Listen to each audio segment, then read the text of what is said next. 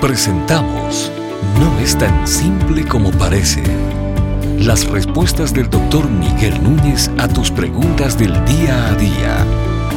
Bienvenidos. ¿Cómo saber cuántos hijos debemos tener?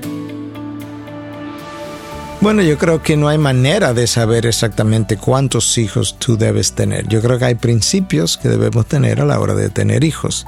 Para comenzar, Dios dice en el libro del Génesis, sed fecundos y multiplicados. Y algunos toman ese versículo y dicen que nosotros debiéramos tener tantos hijos como lleguen, por tanto, no vamos a usar ningún tipo de limitación de planificación, vamos a tener intimidad cada vez que queramos tener intimidad y vamos a tener tantos hijos como lleguen. Y así algunos han llegado a tener 13, 15 y más hijos.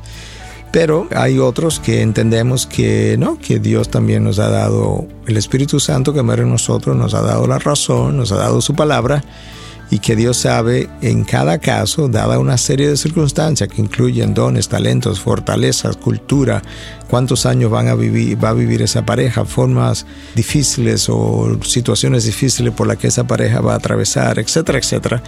Dado todo eso, yo creo que Dios puede bendecir a uno con sin hijos, a otros con un hijo, a otro con cinco hijos, a otros con diez hijos. Y entonces, ¿cómo yo sé la diferencia entre uno y otro? No, no lo sé.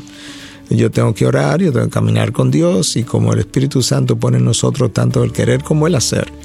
Yo creo que una pareja que camina con Dios, que conversan entre ellos en términos de cuántos hijos debiéramos tener y cuándo tenerlos, yo creo que Dios los va a dirigir a hacer de un mismo sentir.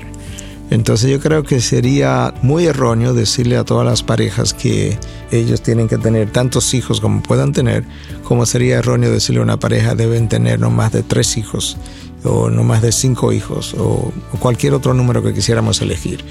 No, la palabra tiene áreas donde no nos da números o directrices específicas, pero sí nos da un espíritu para que nos guíe a toda verdad y también nos da una palabra que nos ayuda en sabiduría. Sí tenemos que cuidar de no ser egoístas, porque mucha gente no quisiera tener familias más grandes por asuntos egoístas, no quisiera vivir, quisiera tener un nivel de vida superior al que quizás un hijo o dos o tres me van a permitir. Quisiera tener más libertad de lo que dos o tres o cuatro o cinco hijos me van a permitir. Cuando esas decisiones así ocurren, pues estamos pecando, estamos pecando de egoísmo.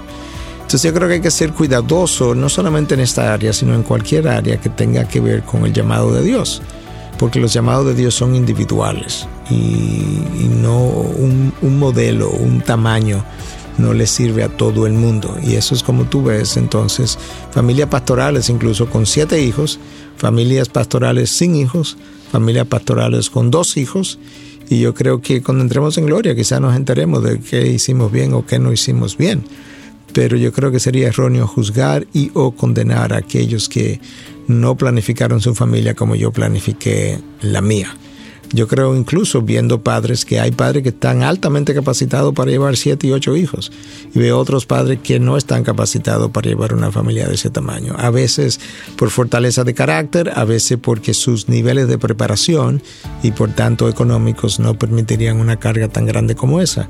Entonces, ¿cómo conocemos una cosa o la otra? Dios. Dios es que tiene que guiar a sus hijos de manera individual porque Él es quien más interés tiene en que las cosas puedan salir de la mejor forma posible, por encima de lo, del interés que yo puedo tener.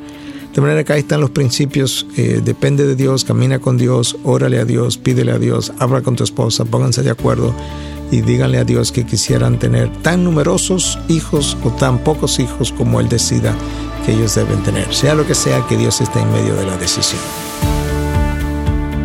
Estas y otras preguntas llegan hasta ustedes gracias a la valiosa colaboración de nuestros amables oyentes.